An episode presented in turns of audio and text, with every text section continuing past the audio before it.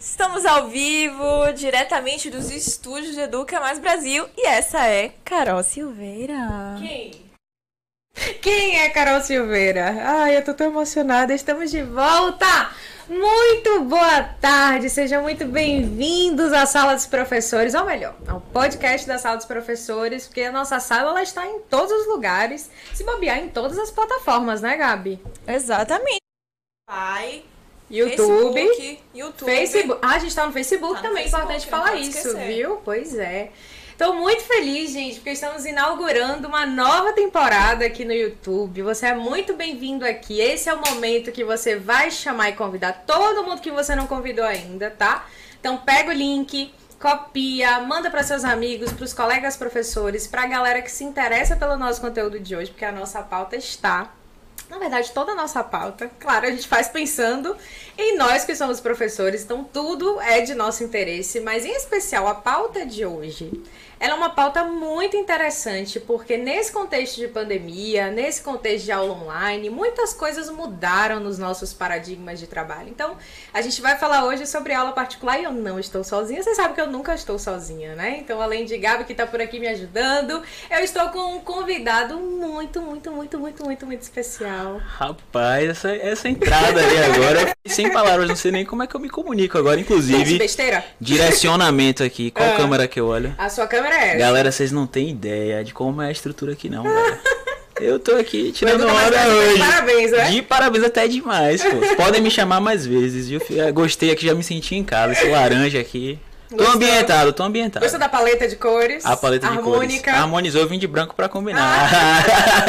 Então, combina com tudo, né, Combina João? com tudo, laranja de fundo. Perfeito. Ficou melhor. Gente, esse é João Moreira. Daqui a pouco ele vai se apresentar aqui pra vocês conhecerem melhor. Que figura é essa? Por que, que ele está aqui? Mas antes de falar dele, eu quero, de falar dele, eu quero dizer que a gente começou de maneira inusitada, porque João chegou aqui no Educa pra fazer a live. E Dalva, que inclusive acompanha as nossas Nossa lives e, e fica aqui na recepção do Educa, maravilhosa, fez uma pegadinha com você, não foi, João? Eu acho que foi pra aquecer. Foi Sabe quando você. é, eu posso contar a pegadinha? Claro, Galera, é o seguinte. Eu sou uma pessoa muito pontual. Eu recebi hoje uma mensagem de minha sócia que era assim: João, eu amo e odeio sua pontualidade. Recebi isso Oh. hoje. Porque deu horário, eu vou estar lá. Sim. Clássico britânico. E eu cheguei no horário, né? Uhum. Quando eu entro, aí Dalva: Olha, tem gravação hoje da sala dos professores? Aí eu comecei a olhar ao redor pra ver, será que eu tô no lugar certo? eu fui olhando e falei, ó, Carol Silveira me informou que era aqui, mas Carol ainda não chegou.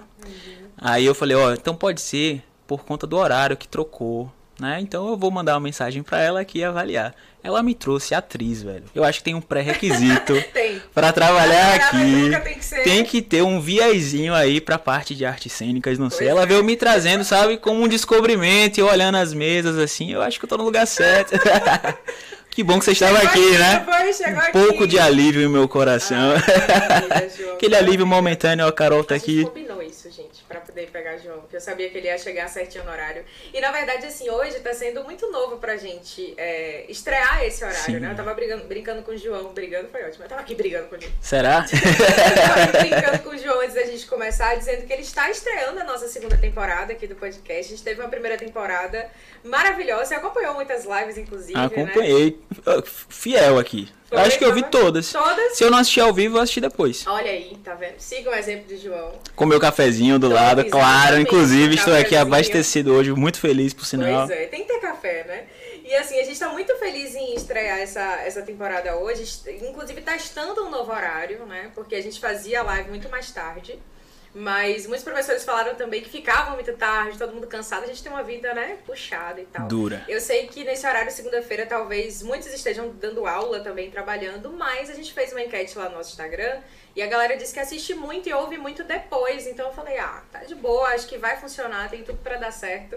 Então Dalva aproveitou esse ensejo aí do, da questão do horário pra fazer essa brincadeira, porque até ela, quando eu cheguei aqui, ela fez, hoje cedo? Aí Dalva, mudou, agora é 16 horas. Ai, enfim. Então ela aproveitou é aquele choquezinho de adrenalina É, pra com pegar no certeza, tranco. E agora eu já tô me certeza. sentindo em casa, né? Ai, já que tá bom, funcionando.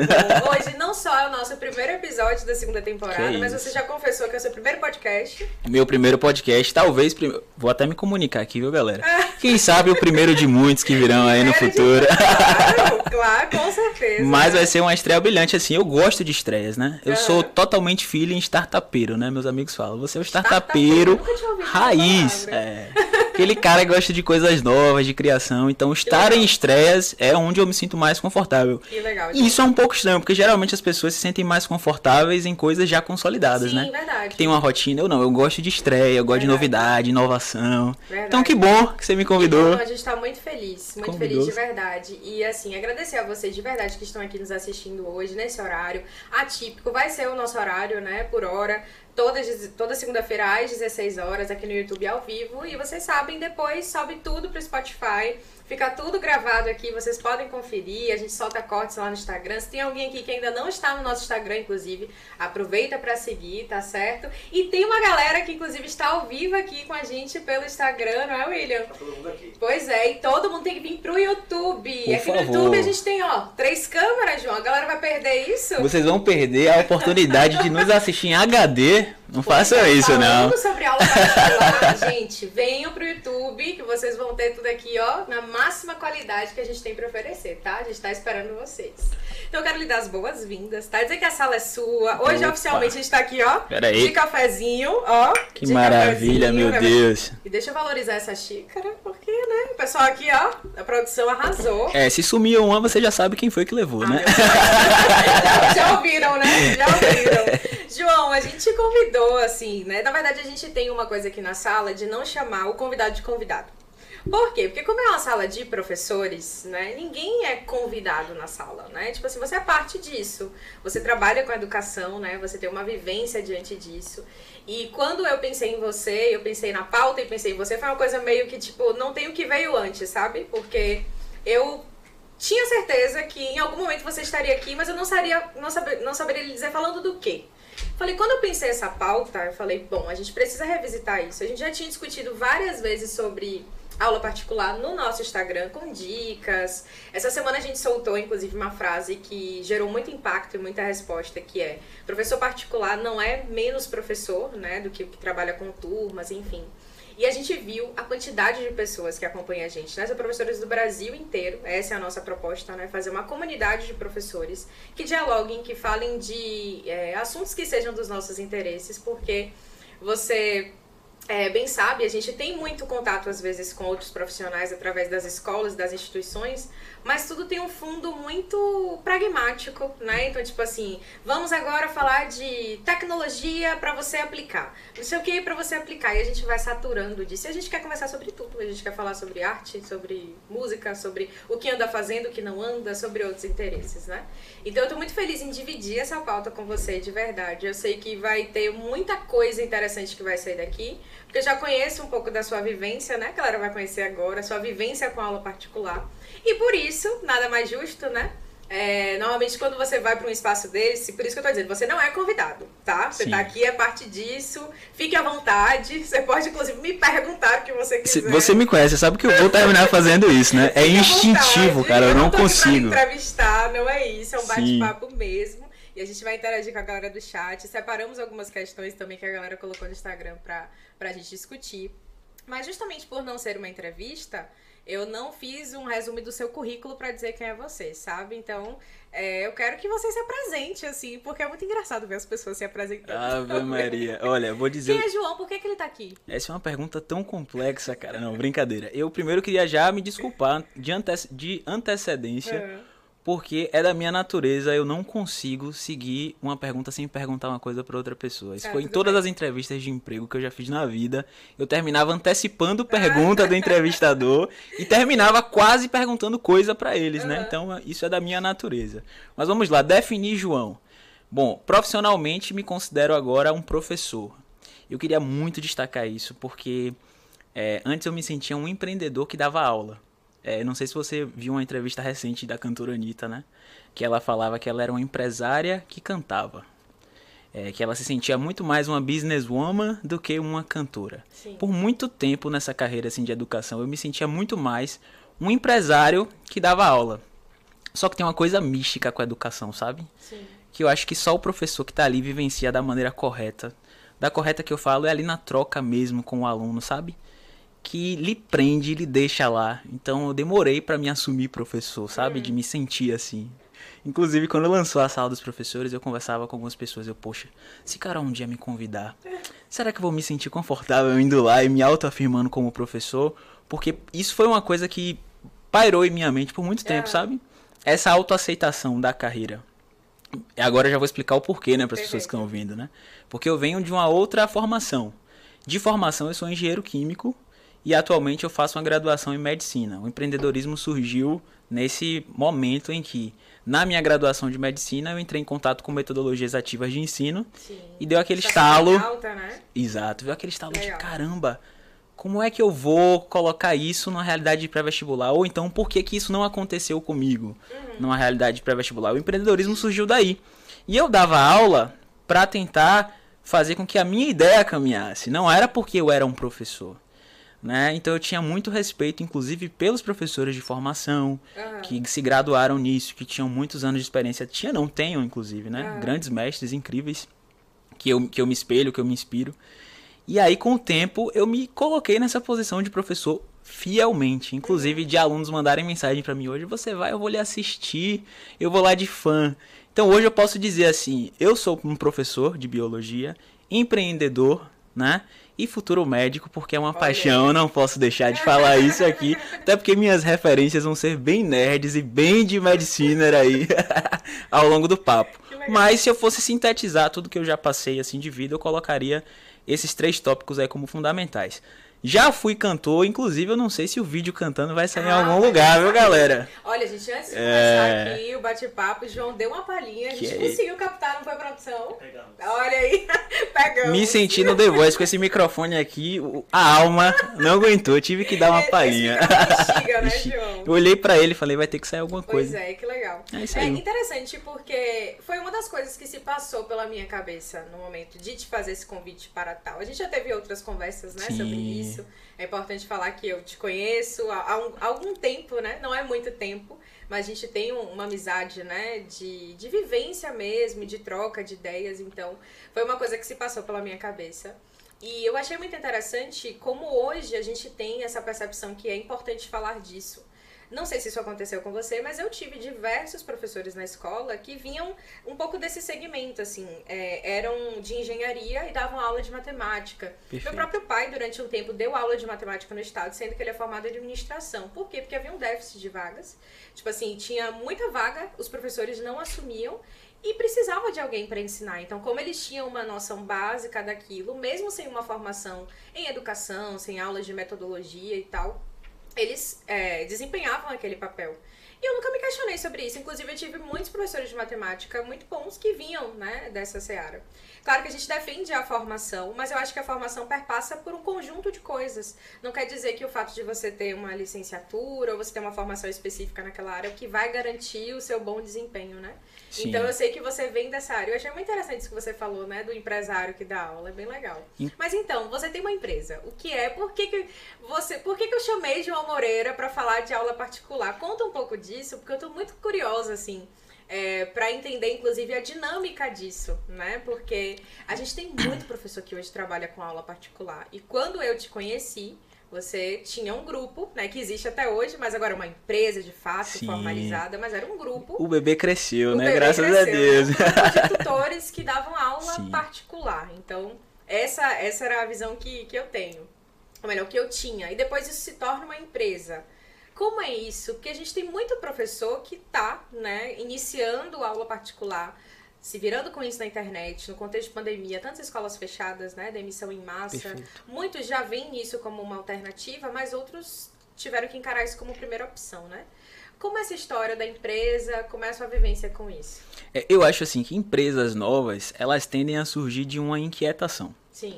É, existem muitos, muitas definições do que é uma startup. Se você for pesquisar isso aí, vai ter analista do mundo todo dando várias definições. A que eu mais gosto, que eu acho que assim, a que mais se encaixa com a ideia do que seria uma startup, é basicamente um grupo de pessoas que trabalha com um negócio que tem que ter uma ideia inovadora, uhum. algo novo. Essa ideia precisa ser escalável, que isso quer dizer eu posso conseguir crescer com essa ideia, geralmente né, com uma demanda de produção, de participação de pessoas mais curta, com menos custos internos uhum. e uma margem de lucro maior. Né, isso é ser escalável. E que esteja num ambiente de total complexidade, sabe? De ter cenários novos. Eu acho que essa, essa é a melhor definição que eu consigo trazer para esse bate-papo hoje. O que seria mais inquietante e com mais divergências de cenário do que o mundo da educação, cara? Nossa. Se você for parar para pensar, né, as linhas temporais, agora trazendo uma referência nerd aí. Hum. Você assistiu Loki? Ainda não, a nova série de Loki, né? Eu não posso dar muitos spoilers aqui. A nova série? Meu Deus, olha que crime, cara. Eu como um, um famoso nerd da Marvel.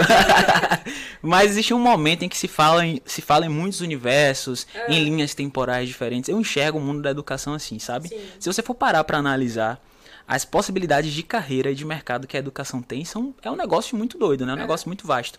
E também as possibilidades de se testar metodologia, né? Uhum. Então eu tô falando da minha vivência de ter saído de uma, de uma graduação de engenharia química, ter tomado uma decisão de dar um 360 em minha vida. Eu brinco que eu apertei o botão do reset e voltei pro pré-vestibular e ter entrado em uma universidade que trabalhava com metodologias ativas, falava sobre problem-based learning, coisa que eu nunca tinha ouvido falar na vida.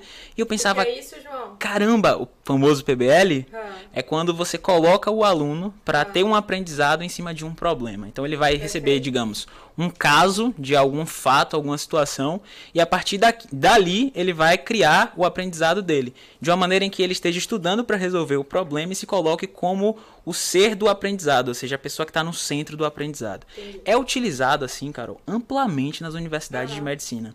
Se você for pegar um histórico do PBL, eu acho que é desde 1960, eu tô falando de cabeça aqui, mas nas universidades de fora, no Canadá, que é onde, foi, onde começou, né? já se usa há muito tempo. As universidades aqui do Brasil começaram a usar recentemente, mas já tem uma experiência muito boa nisso. E eu fiquei enlouquecido com isso. Eu falei, caramba, por que não levar essa realidade para o mercado de é, pré-vestibular? Só que. Que era muito engessado. É ainda. Tem, né? É, é engessado, mas eu, eu tô vendo um movimento muito bom é. de, de dar uma. Falar, isso. Né? A gente já falou isso aqui, inclusive, com alguns outros professores, que a gente vê um movimento. É, mas eu digo, quando a gente começou a pensar nisso, né? Tipo assim, de, sei lá, cinco anos pra cá, era um Sim. mercado que era, tipo, uma coisa... Redondo. Sala de 300 alunos. Exato. Que o professor não sabia quem era quem. Então, tipo assim, era só o volume de aluno. O professor lá na frente dando um show, né? Exato. Que era aquela coisa, um espetáculo. Se o aluno aprendesse, ok. Aprendeu, aprendesse, exato. Okay, eu acho que isso passou a não convencer mais todo mundo, sabe? Começou a gente questionar se isso realmente funcionava. E também as dinâmicas de acesso, né, às uhum. universidades, essa dinâmica mudou e assim mudou a necessidade de aprendizado, né? Porque Sim. muitas pessoas não, não conseguiam caminhar dessa maneira, viram uma concorrência absurda aumentando, principalmente em cursos concorridos, no momento em que isso se torna algo nacional, uhum. né? A concorrência ela passa a ser nacional então o mercado ele teve que se reajustar, né? Ah. Eu acho que essa parte da inovação ela vem muito daí. Mas aí eu vou complementar o raciocínio. Ah. Qual o melhor cenário a nível de educação para você testar algo? É chegar em uma turma completa e testar ou testar numa aula particular? Que você tem um aluno que pode ser sua cobaia, né? Vou fazer uma associação aqui. Que você pode começar a verificar se determinadas coisas que estão em teoria que você lê ou que você vivencia numa realidade de universidade. Será que aquilo ali, com um aluno particular que está comigo ali, vivendo aquelas horas de aula, coisa, é aplicável? Né? Então, o mercado de aulas particulares, para nós, né, da minha empresa, foi como se fosse uma fase de teste, sabe? Um Sim, protótipo. Perfeito. Mas até hoje a gente continua dando aula particular. E aí muita gente me pergunta: pô, João, você já está consolidado, você já tem turma, você já tem seus negócios, por que você continua dando aula particular? Ah. Né? E eu acho que há uma necessidade de renovação, Sim. sabe, Carol? Por mais que aplicar coisas em turmas seja algo viável, ainda o mercado de particular é um mercado que carece muito disso. Sim. Porque ele é informal por natureza. Eu, eu tenho uma. E a demanda?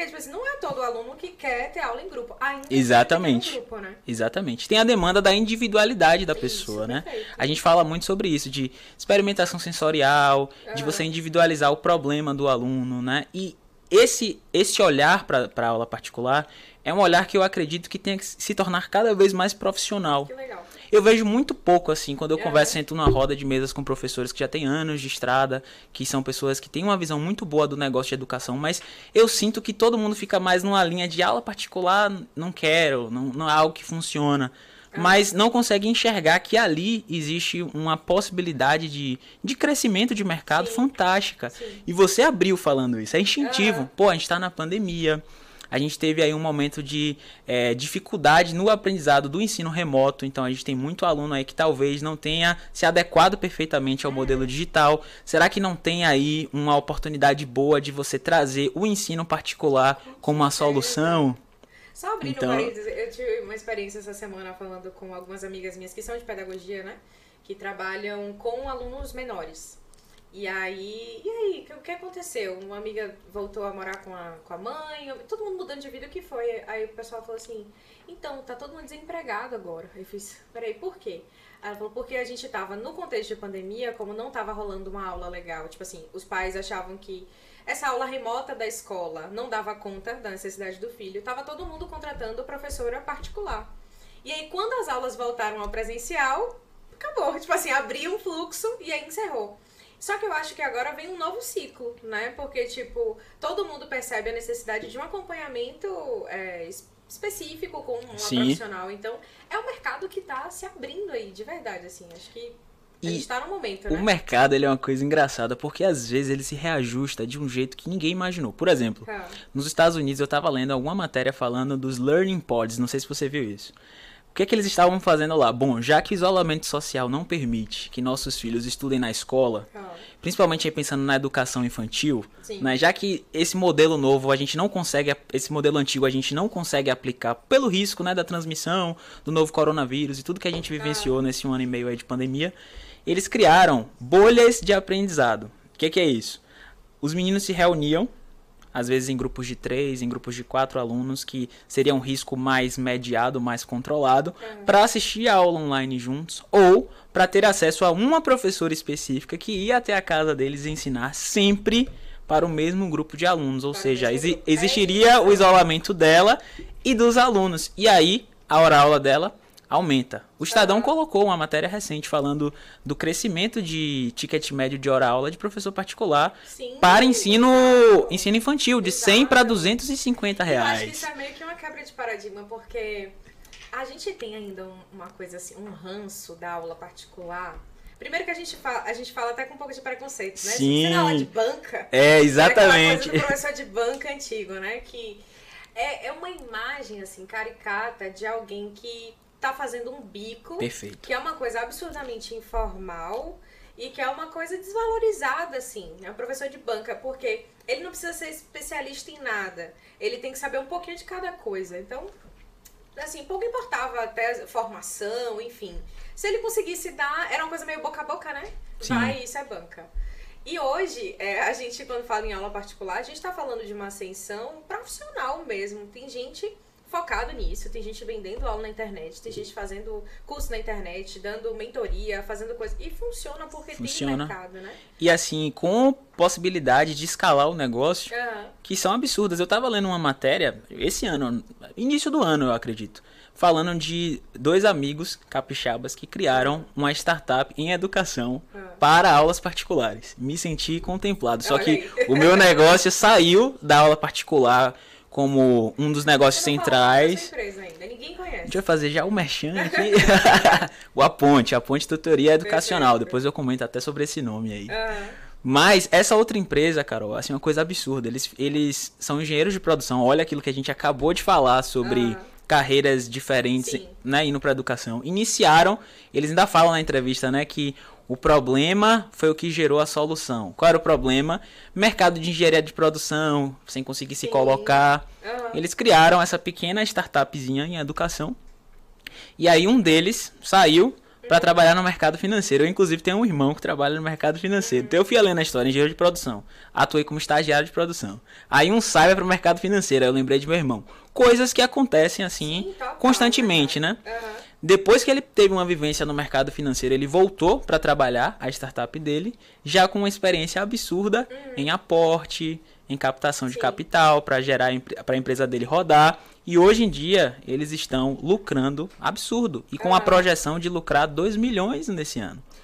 com aula particular, isso, cara. É isso, tipo assim, a galera hoje ainda vê como, como uma coisa informal. E a gente tá falando de formalizar uma coisa Perfeito. a nível de se tornar uma empresa. Hoje é tudo muito possível, né? Hoje a gente pode fazer PJ com MEI, tem muitas facilidades que não necessariamente precisa de uma estrutura, né? Tô falando sobretudo para os professores que às vezes não têm uma estrutura tão grande, mas é possível formalizar isso, criar uma marca, né? Uma identidade visual, colocar esse nome é, é, fantasia no PJ, Exatamente. emitir nota, emitir boleto. Gente, tem coisa mais maravilhosa do que isso. Porque eu não sei você, Emitir João, boleto mas é eu um- detesto cobrar coisa, dinheiro. Não me peça, pra- não gosto. Sou do mesmo time. Então, tipo assim, o boleto, o negócio entra, vai no automático, é uma maravilha, né? É. Deixa eu só falar uma coisa, Não. antes de você... É... Que eu, eu queria que a gente entrasse nessa seara daqui a pouco. Mas já que a Vamos, gente vamos. falou de formação, dessa coisa do, da engenharia e tal... Quando a gente fala de formação aqui, esse é o meu momento de falar do Educa, né? Não posso deixar de Ah, falar do vamos sim, Educa. vamos sim. E quero dizer que a gente vai falar do Educa hoje de uma forma diferente. Estou muito animada por isso, porque a gente sempre fala do Educa aqui, que é quem promove tudo isso aqui pra gente, né? O Educa não é, parece que é patrocinador, mas ele é o grande realizador, né, dessa sala. E o Educa promove uma democratização do acesso a, a formações, né? Então, das mais diversas áreas. Antes eu sempre falava, mas hoje eu não vou precisar falar porque a gente preparou um negócio especial. Estamos no ponto produção. Estamos com tudo pronto. Vamos lá? Vamos lá. Esse programa que você está assistindo é oficialmente produzido e idealizado pelo Educa Mais Brasil.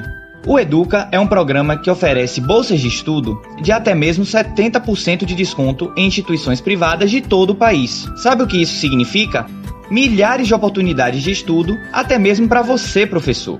Aqui no educamaisbrasil.com.br tem graduações, cursos técnicos, idiomas, cursos profissionalizantes e até mesmo ensino básico. Não precisa de nota do Enem, comprovar renda ou fazer um teste. As vagas são limitadas. Não perca tempo e garanta já a sua bolsa.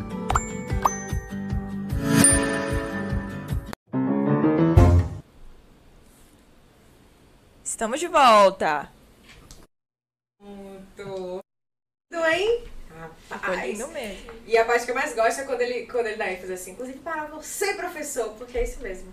Pós-graduação, curso de idiomas, tem tudo com bolsa aí pelo Educa Mais Brasil. A gente falou tanto de formação, né? João, Perfeito. Deixa eu perguntar uma coisa, porque aí a gente, a gente é assim, né? A você vê que gente começou, fala, é. a gente já falou de empresa, da Mil matéria, do seu universos. irmão. Inclusive, mande abraço logo para seus irmãos, todo mundo que tá ali assistindo. Velho, eu tenho até medo de fazer isso, de porque imagine, Fala meu. Deus. Faz assim, ó. Não, assim, vou falar o, o básico, né? É. Meu pai, minha mãe, meus dois irmãos e minha namorada, né? Tem que fazer a moral. Claro, tem que mandar. Tá batendo ponto Sim. certinho. Claro, exatamente. É, você falou, né, do Aponte, vocês começaram com essa proposta de aula particular, depois montaram pequenos grupos, por aí vai. Na prática hoje, assim, o que, é que você sente de diferença de aula particular quando as pessoas te procuram? Vamos falar assim do atendimento, né? Eu trabalho Sim. muito com atendimento, eu acho interessante quando as pessoas chegam. Vocês, enquanto uma empresa que promovem é, aulas particulares, vocês. Qual é o limite, assim, do- da necessidade do aluno e do que vocês propõem? Por que eu tô perguntando isso? Sabe que eu tenho um curso de redação, né? Que o Entre Linhas, e uma vez eu fiquei muito estarrecida com uma, uma demanda que, que me chegou, que era a pessoa assim. Oi, tudo bem? Eu quero saber informações do Entre Linhas. Como se fosse uma coisa pra se moldar ao que é. Só que o, o, o meu curso ele não é particular, a gente trabalha com turmas, né? Então eu queria saber se eu posso ter aula de três horas por semana, no dia tal, no horário, se eu posso mandar sete redações, se isso pode ser corrigido e quanto isso custa. Aí eu falei, caramba, tipo assim, eu fiquei estarrecido, porque a gente já tem uma estrutura tão pronta, né?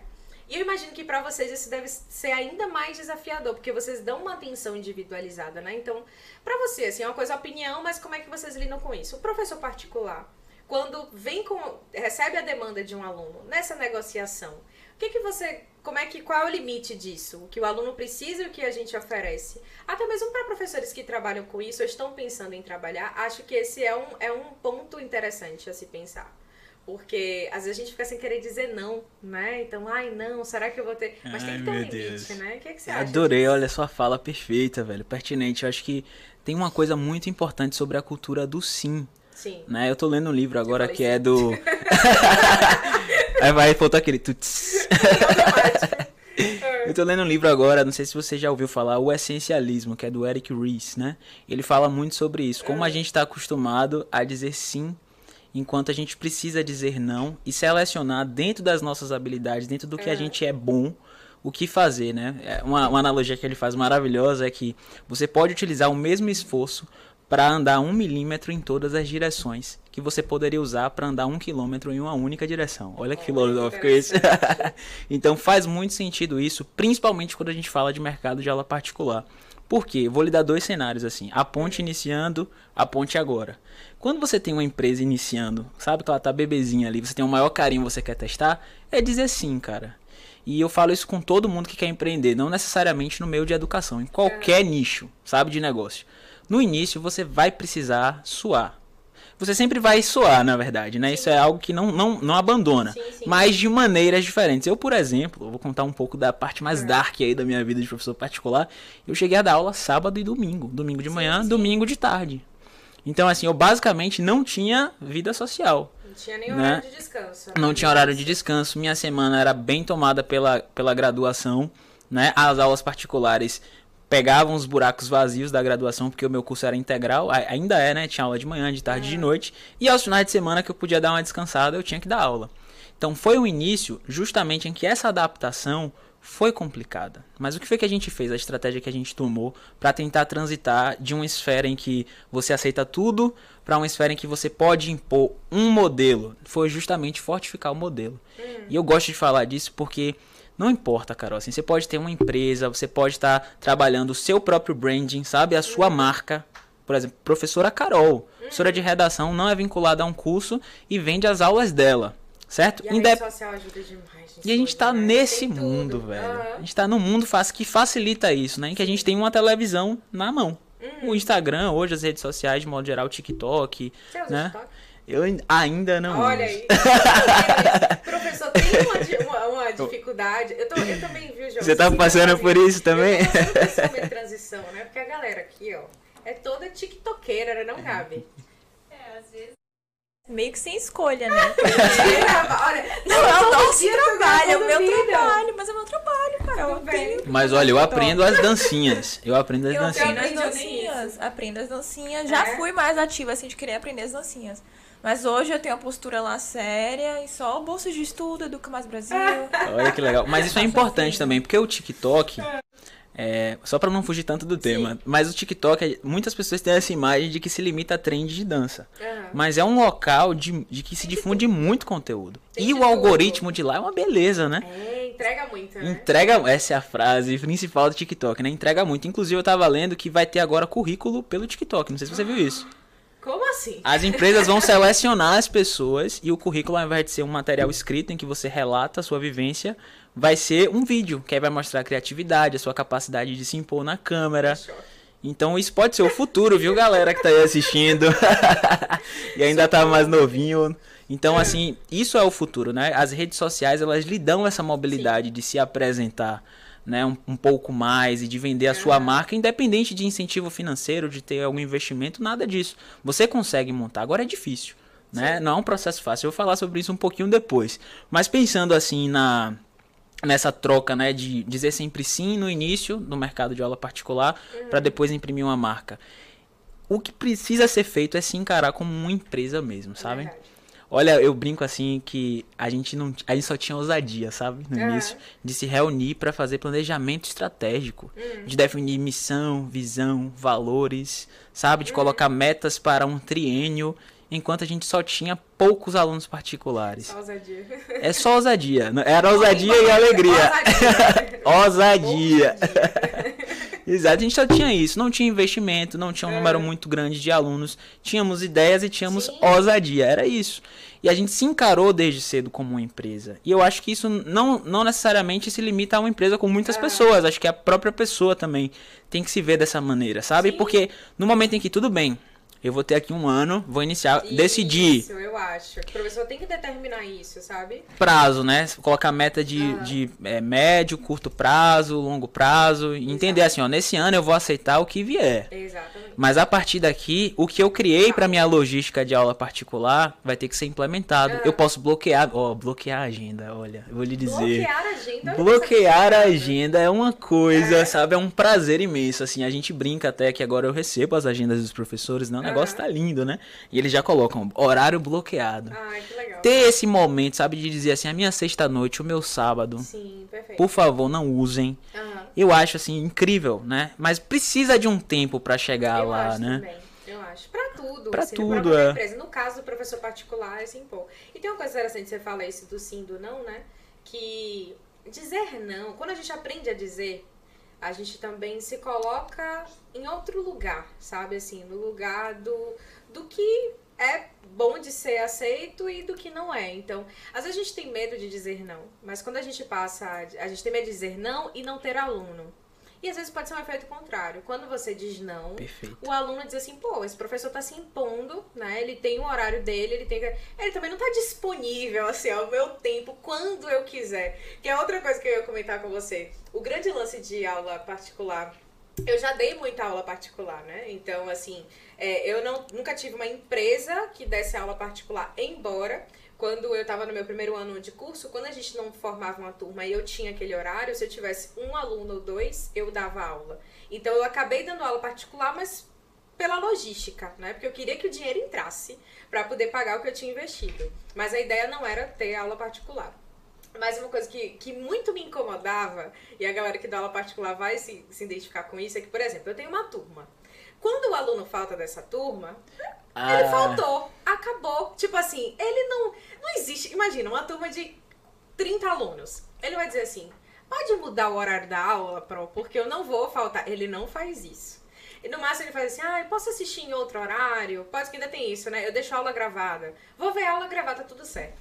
Mas o que mais me incomodava quando eu dava aula particular, e eu dava aula particular para uma galera que queria fazer medicina e eu montava dois grupinhos, dois, Sim. três e tal. E vivi durante muito tempo com essa renda, assim, quando eu comecei a, a ser professora. É, e aí, quando o aluno dizia não posso nesse horário, aí a gente tinha que se virar para poder, tipo, sub, tipo assim, repor aquela aula. Como é que vocês lidam com isso? Pronto. Porque tem uma coisa que me enlouquece, sabe? Tipo assim, não tenho horário para repor, eu não tenho outro dia. A vida da gente é tão assim. E aí, como é que lida com isso? Isso é assim um tópico fundamental das dores da aula particular, sabe? Sim. Vamos é, falar. Vamos falar. Vamos, vamos falar da parte da dor agora. Mas assim, a gente criou uma estratégia para isso. Inclusive, é. assim, eu não vou dar todas as estratégias porque claro, você vai entregar o... tem a fórmula do hambúrguer de Siri, que a gente guarda ela sete chaves. Mas uma coisa que a gente fez que funciona foi a questão do pacote mensal, sabe? É, muitos professores, quando fecham aula particular, e a gente uhum. começou assim, fecha a hora-aula, certo? Uhum. Então você tem lá, sei lá, quatro aulas no mês. A cada aula que você vai, você dá aula. Às vezes, o responsável ele paga na hora. Tá ah, é? saindo da casa, dá o dinheiro e você sai. Foi assim por muito tempo, mas a gente via que isso não funcionava justamente por conta das ausências. Sim. Então qualquer coisa vira um motivo de ausência. Ah, demorou mais tempo Tudo. na natação, a escola tem um trabalho extra o que a gente fez foi o seguinte: olha, a gente tem um valor da hora aula. Uhum. Caso vocês queiram trabalhar no, é, dentro desse contexto de posso cancelar a hora que eu quiser, conversar, uhum. conversar com o responsável, né, com a pessoa que está ali lidando uhum. com a parte contratual. Caso a ideia seja essa, a gente vai ter o valor da hora aula que é X. Sim. Então, não tem problema nenhum cancelar e tentar remarcar de acordo com a agenda do professor. Nem sempre é Sim. é possível. A gente pode esticar 15 minutos, 30 minutos, a depender.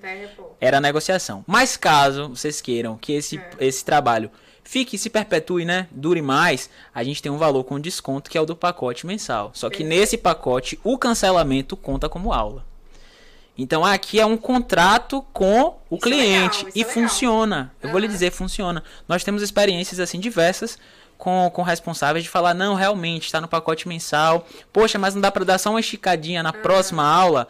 Aí fica uma negociação muito mais tranquila, né, ah, do que legal. ter que repor. Que então, é uma é estratégia. Uma aproveitando já que eu falei desse ponto, o que, que você considera assim que é a melhor coisa em dar aula particular?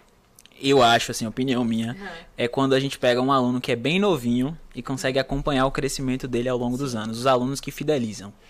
É óbvio que eu tenho uma imagem empreendedora de fidelizá-lo a ponto dele estar no meu pré-vestibular. Uhum. Mas a aula particular lhe dá essa aproximação do estudante a ponto de você verificar né?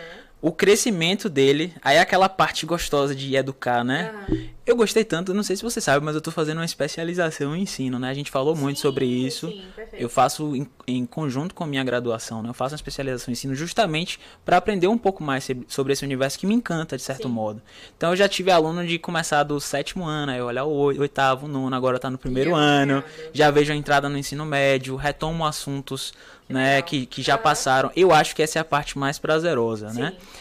Cria uma relação. Eu tenho um colegas lá da, do Aponte que dão aula particular que são chamados para é, almoço, aniversário, aniversário. É Cria uma relação é, com claro, o aluno. Você vai acompanhando e você vai criando um vínculo, né? Tipo assim, é, um, é uma coisa interessante mesmo nesse sentido. Não tinha parado pra pensar. Por quê? Porque a minha experiência com aula particular foi pré-vestibular. Sim. Então eu já comecei trabalhando para vestibular, então não tive essa coisa de acompanhamento, que eu acho muito interessante, né? Mas além dessa coisa do remarcar, você considera o que assim de negativo que é preciso atentar? O que eu acho negativo que eu acho que isso é uma coisa até para os professores que estão aqui ouvindo ou assistindo o podcast se atentarem na hora de montar um planejamento. Vamos lá.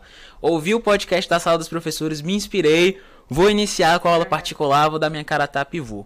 Eu acho que uma, o principal problema é o planejamento das aulas. Por quê? Se você pega um aluno de pré-vestibular, você até, você até consegue colocar a sua sequência lógica. Uhum. Né? Então, nesse mês eu vou dar esse assunto, esse e esse. E o aluno segue o seu cronograma aí mais tranquilo. Mas se você for pegar alunos de ensino fundamental 2, ensino é médio, coisa, né? tem que ser o assunto dado na escola. Perfeito. Só que ele tem que lhe alimentar com os uhum. assuntos. Essa comunicação de do que, ó, onde minha escola tá aqui, minha escola tá ali, e você levar um conteúdo específico para aquela demanda momentânea, porque preparação de material, eu Nossa, metade do nosso e eu converso isso muito. As é. pessoas, ah, porque você tem muito trabalho, porque você dá aula. E aí eu falei, gente, da aula é a parte gostosa, é a Disney do professor. É, exatamente. a parte ruim é a preparação, preparação de material. De é o offline. Eu ia justamente sobre isso, porque eu acho que quando já me perguntaram assim, por exemplo, em entrevista, coisas tipo assim, ah, qual é a diferença do professor de banca e de aula particular? uma vez que eu. Quando eu tava começando o curso, né? Que eu tinha as turmas e tal. E eu falava justamente sobre isso. Aqui o professor de banca, ele tá para tudo. Eu acho que o professor particular, ele, se possível, deve definir um nicho. Com certeza. Sabe? Tipo assim, um. Não pela matéria, porque ele já vai ter experiência. Então tá, você é professor de biologia.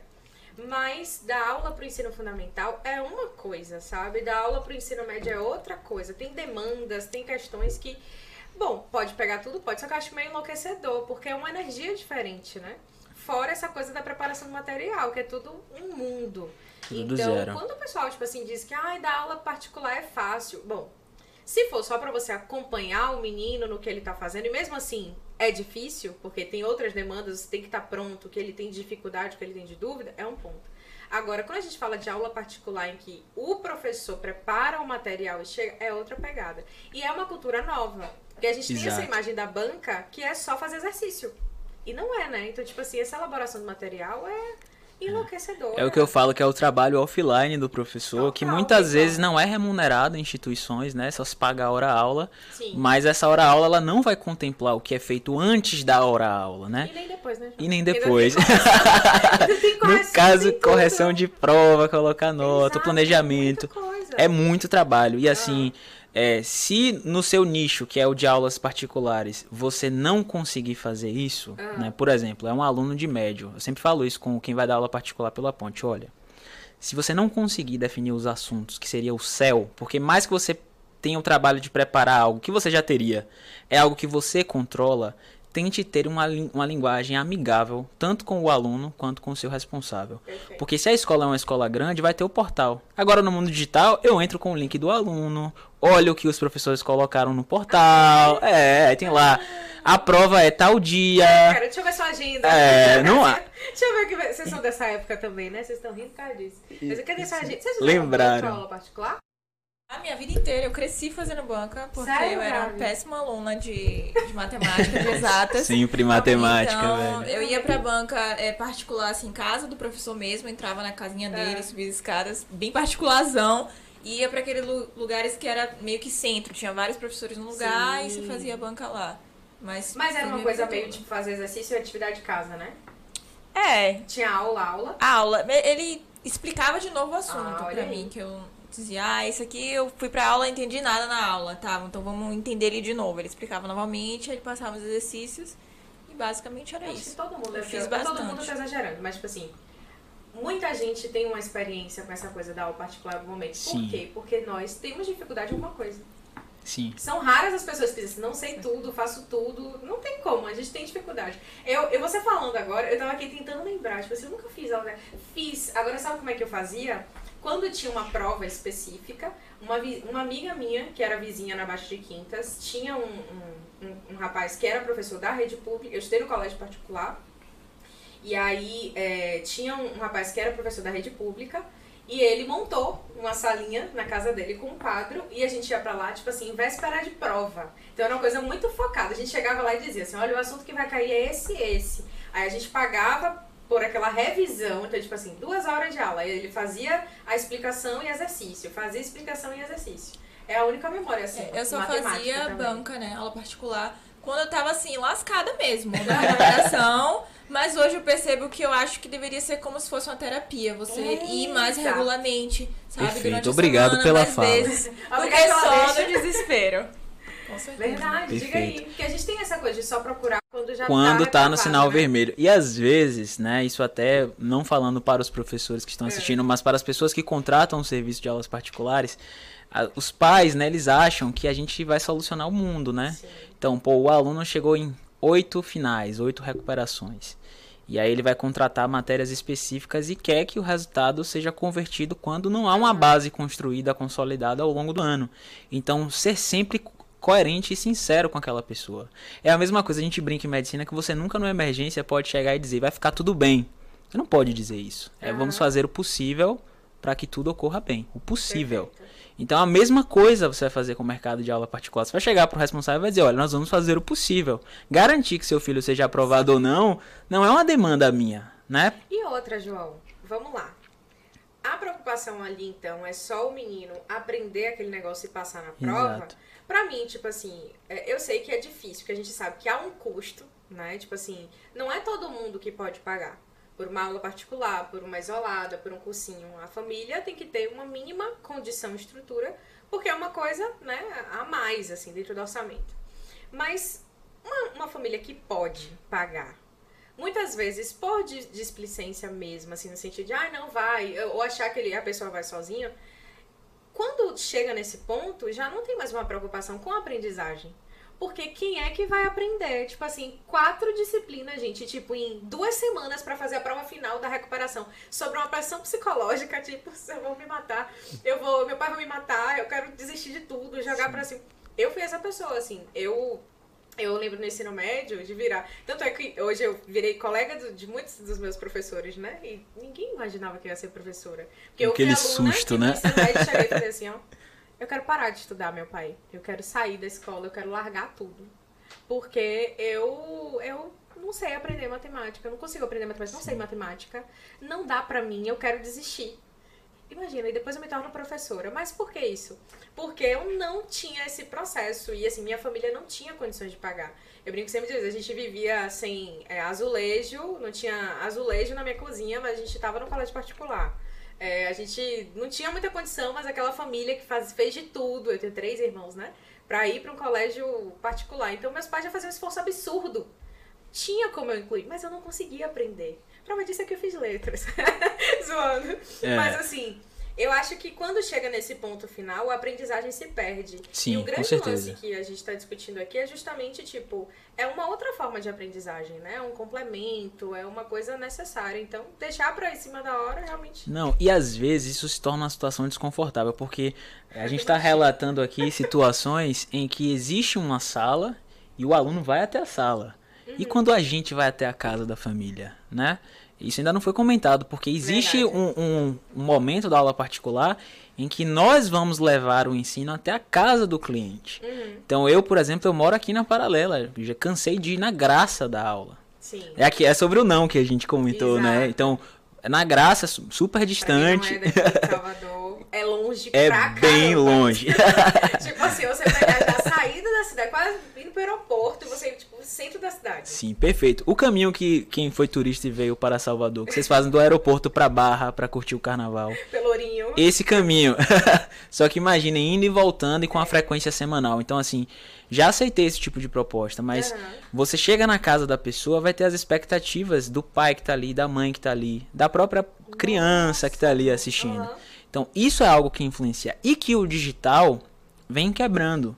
Né? Eu venho conversando com as pessoas da empresa falando, olha, vamos tentar manter aula particular digital, porque enquanto eles não forem para nossa sala, porque a gente tem uma estrutura, Sim. quando a demanda for a estrutura de ir até a casa do cliente, que a gente vá na maneira digital, porque eu acho isso menos invasivo. Muito. Tem as questões, óbvio, da, da, afinidade da criança ou do adolescente, que seja que a gente esteja preparando com o ensino digital e, e, e, e o presencial eles renderem mais, né? Embora eu acho que quando é individualizado, funciona. O objetivo funciona melhor. Né? Perfeito. Né? Tô falando, inclusive, como agora, como aluna de aula particular. Eu faço inglês. Sim, curso de idiomas bomba nisso Entendeu? aí. Entendeu? Né? E aí, tipo assim, eu me sinto na obrigação de participar de inter, porque só eu e o professor.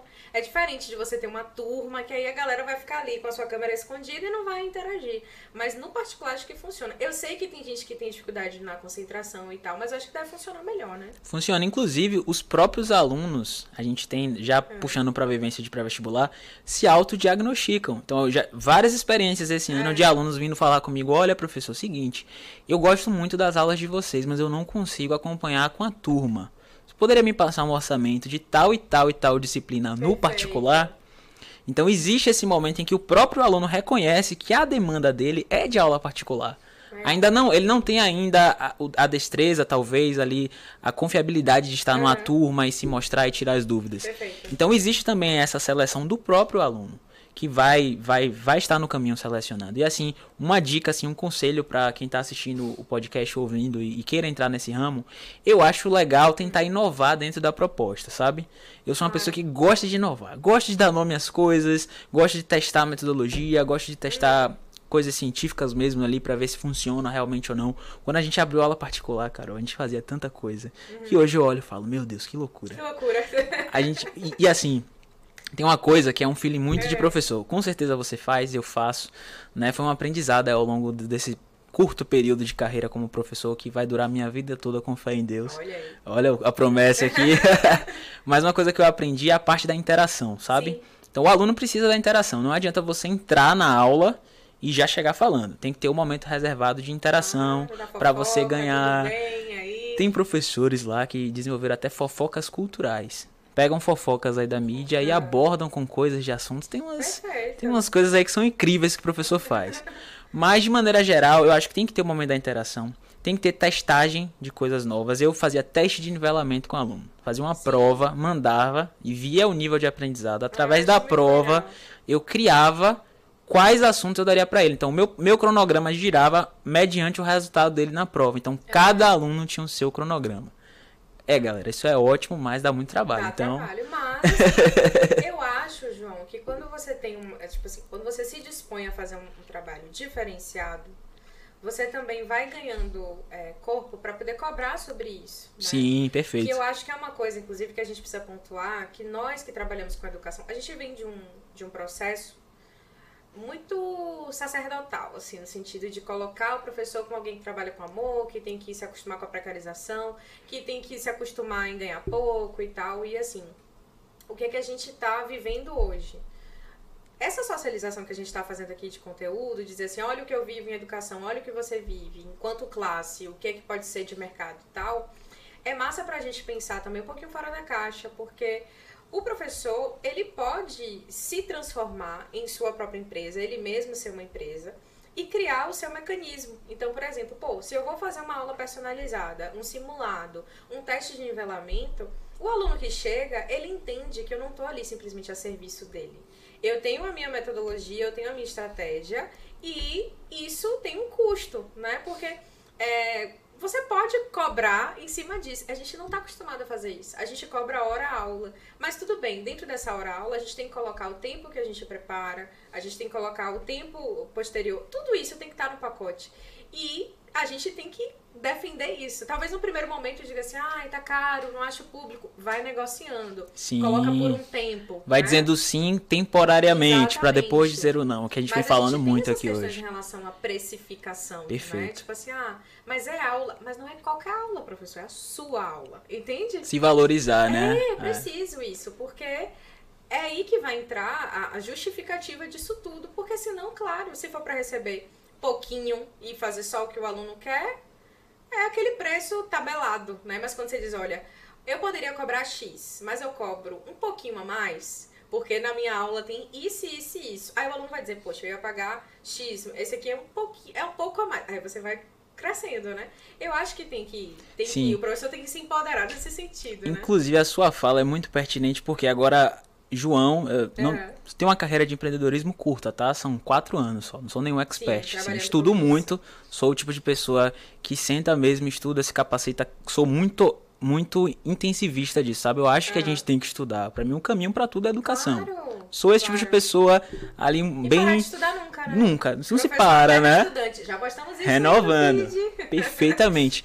Mas eu vou lhe dizer agora a minha visão, uhum. como alguém que veio de outra formação sobre o professor. Na verdade, eu vou lhe fazer uma pergunta. Ele disse que isso ia acontecer. Dos, dos colegas que você conhece que estão empreendendo, é. muitos são da licenciatura ou você convive com muitas pessoas de outras formações que estão empreendendo em educação? Faça uma análise assim, pense aí, coloque assim, poxa, saíram professores de sala ou você vê muitos engenheiros, muitos administradores ocupando muitos, esses lugares? Muitos, principalmente na área de exatas. Por que você acha que isso, assim, sua opinião, por que, que você acha que isso prepondera muito no meio de educação. Meio de educação. Pessoas de fora empreendendo no meio em que as pessoas internas poderiam estar empreendendo mais. Porque eu acho que a gente não tem essa cultura, nem esse incentivo de pensar na educação como algo que pode se empreender. Perfeito. A gente tem uma educação que diz a estrutura é essa. Você quer trabalhar com isso? Você tem que estar disposto a encarar essa estrutura e uma ponto cultura. Final. Eu é acho cultura. existe uma cultura no professor. Eu tento quebrar isso hum. diariamente, sabe? É o meu maior esforço dentro da minha empresa é tentar Sim. quebrar isso. Porque eu tento valorizar o profissional, o professor, o máximo que eu consigo. Porque a minha formação, eu vim de engenharia e, e estou em medicina, sabe? Uhum.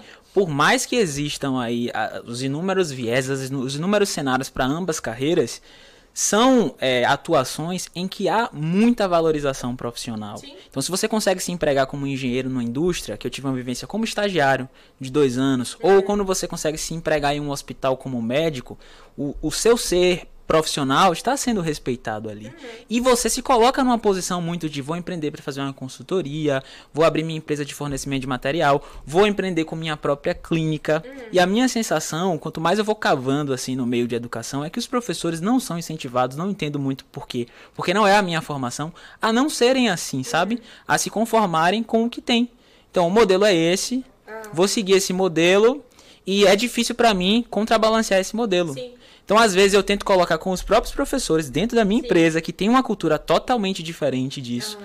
para eles se empenharem em divulgar os próprios projetos. Criar isolada, gente, é um negócio difícil. Isso. Não é só a imagem, não é só ter fama, não é só ter seguidor. Demora. Você precisa bater ali pé firme, pô, para aquilo ali funcionar. E muita gente vai uhum. e volta, né? Uhum. Então, assim, onde tá esse. Onde tá esse esse lacking, sabe? Essa falta, né? O, coisa, tem uma coisa interessante também quando eu falo da cultura, que é se pensar também numa questão um pouco estrutural, até do próprio currículo dentro de educação. É, você sabe, mais do que ninguém, agora como estudante de medicina, que a gente tem uma grade curricular que impossibilita, ou pelo menos dificulta, de maneira muito expressiva, a mobilidade social via entrada na universidade. Uma pessoa hoje, para cursar um, um, um, curso de medicina, engenharia, direito, tem que ter minimamente é, uma estrutura social para isso, porque é muito mais difícil você conseguir estágios dentro da sua área. Então, por exemplo, você não vai conseguir é, trabalhar sendo estudante de medicina dentro da sua área médica com uma remuneração muito grande no seu primeiro semestre. Mas a galera que faz licenciatura no primeiro semestre está trabalhando. Você fica na universidade seis, oito anos, nove, especialização, residência, aquela coisa toda. Perfeito. Por que, que eu tô falando isso? Eu lembro muito de professores é, universitários meus falando, né, lá no, na, na Universidade Federal, o quanto letras, mas letras porque era o curso que eu fazia, mas o quanto os cursos de licenciatura nas universidades públicas de modo geral são, são vou falar a grosso modo, né, são cursos de pessoas pobres. Por que, que são cursos de pessoas pobres? Eu me incluo nisso, né? Porque são cursos que tinham uma carga horária mais flexível, eram cursos em que os estágios eram mais possíveis conciliando com o trabalho, e eram cursos de pessoas que viam na, na, na vida de professor uma possibilidade de ascensão, entende? Entendo. É um, é um público que poderia cursar até, conseguiria cursar medicina, mas com muito sacrifício, com muito esforço, e às vezes não teria nem como se sustentar dentro do curso, entende? Então, quando eu falo que é cultural, é cultural, mas perpassa por uma questão de política Social. também, né? Per- Perpassa por uma questão de política pública estrutural, social. Então, é por isso que é importante a gente socializar a informação, porque esse professor que pode empreender, ele não foi educado a isso. E ele não foi educado, ele nem coloca isso como pauta, porque ele, vê- ele vem de uma cultura pobre, ele vem de uma cultura em que ele ganha muito pouco, em que ele é, tipo, maltratado, em que, enfim, a hora aula é horrível. Mas ainda assim ele quer um concurso é, do Estado para ganhar pouco. Pra ter uma Pra ter a segurança. segurança, entendeu? Sim. E daí, talvez, depois que tem essa segurança, ele conseguir dizer, bom, eu já não morro de fome, eu já tenho uma estrutura, eu já tenho um plano de saúde, e agora eu vou tentar outras coisas, sabe? Então, é, é mais difícil arriscar. Sim. Porque o que você tem ali é tão amarrado, né? Que, enfim. E me coloco nesse lugar. Eu comecei a empreender educação é, com 28 anos. É, mas eu tô na rede particular desde os 20. Então eu precisei de 8 anos. Salaria, é, com salário Fixado, fixo, né? carteira assinada pra dizer assim, agora eu vou ver se eu consigo fazer alguma outra coisa assim. E às vezes é, demora mais um pouco pra alguns do que pra outros, a depender da área, entendeu? Então, o que, que eu acho é que a gente tem medo. É um medo coerente, se a gente parar Sim, pra pensar, com é um medo certeza. coerente. Em contrapartida, arriscar é importante, né? Então, eu acho legal, assim, pro professor que tá nos ouvindo, João, tipo assim, é, é não também atropelar as coisas, sabe? Ai, não, vou criar uma empresa, vou abrir meu CNPJ, agora... Não, calma. Sim, se organizar, É, né? Precisa se uma organizar. organização, porque é um mercado e é uma coisa também que Flutua sobe muito. desce, flutua e tal. E pra galera que tem filho, família, depende do seu salário pra sobreviver, é muito mais difícil arriscar, entende? Então é importante a gente falar isso, né? Tipo assim, é, você tem uma estrutura social, eu tive que construir essa estrutura social, todos nós precisamos olhar o que que há, porque realmente é difícil. Então é legal que todo mundo possa empreender, mas na- no seu momento, Sim, sabe? e eu acho assim que esses momentos aqui em que a gente troca figurinha são momentos definidores, porque Aham. pode ter gente que tá ouvindo a gente aqui agora, assistindo a gente, ou daqui a pouco, né, quando tiver a gravação, que vai começar a se inspirar com determinadas Isso. coisas. Assim, essa semana eu, eu, eu vi uma, um vídeo, né, no Instagram rolando feed daquele Thiago Negro, que é o primo rico. Sim, Falando que ele não, ele não gosta, ele não acredita nas pessoas que não leem livros, porque ler livro é algo que vai deixar a pessoa que a pessoa vai ter dinheiro com isso. Aí tinha umas pessoas criticando, outras pessoas falando a favor. Não vou entrar nessa seara, sabe? Mas eu acho que é, a informação, principalmente nesse mundo que a gente tá agora, ela existe. Sabe? Os privilégios para você colocar essa, essa, essa informação que você tem acesso em prática são definidores. Então, realmente, extrato social é fundamental. A gente não pode. Meritocracia é algo que não existe. É. Opinião pessoal. Talvez É. esteja sendo polêmico aqui. Mas já que a gente não tem igualdade de base, não tem como pensar em uma filosofia de mérito em cima disso. Aham, claro. É a minha posição, sabe? Cada um vai ter o seu momento, cada um tem a sua história sendo trilhada. Mas eu acredito muito também, Carol, que a gente consiga fazer coisas simultaneamente. Isso.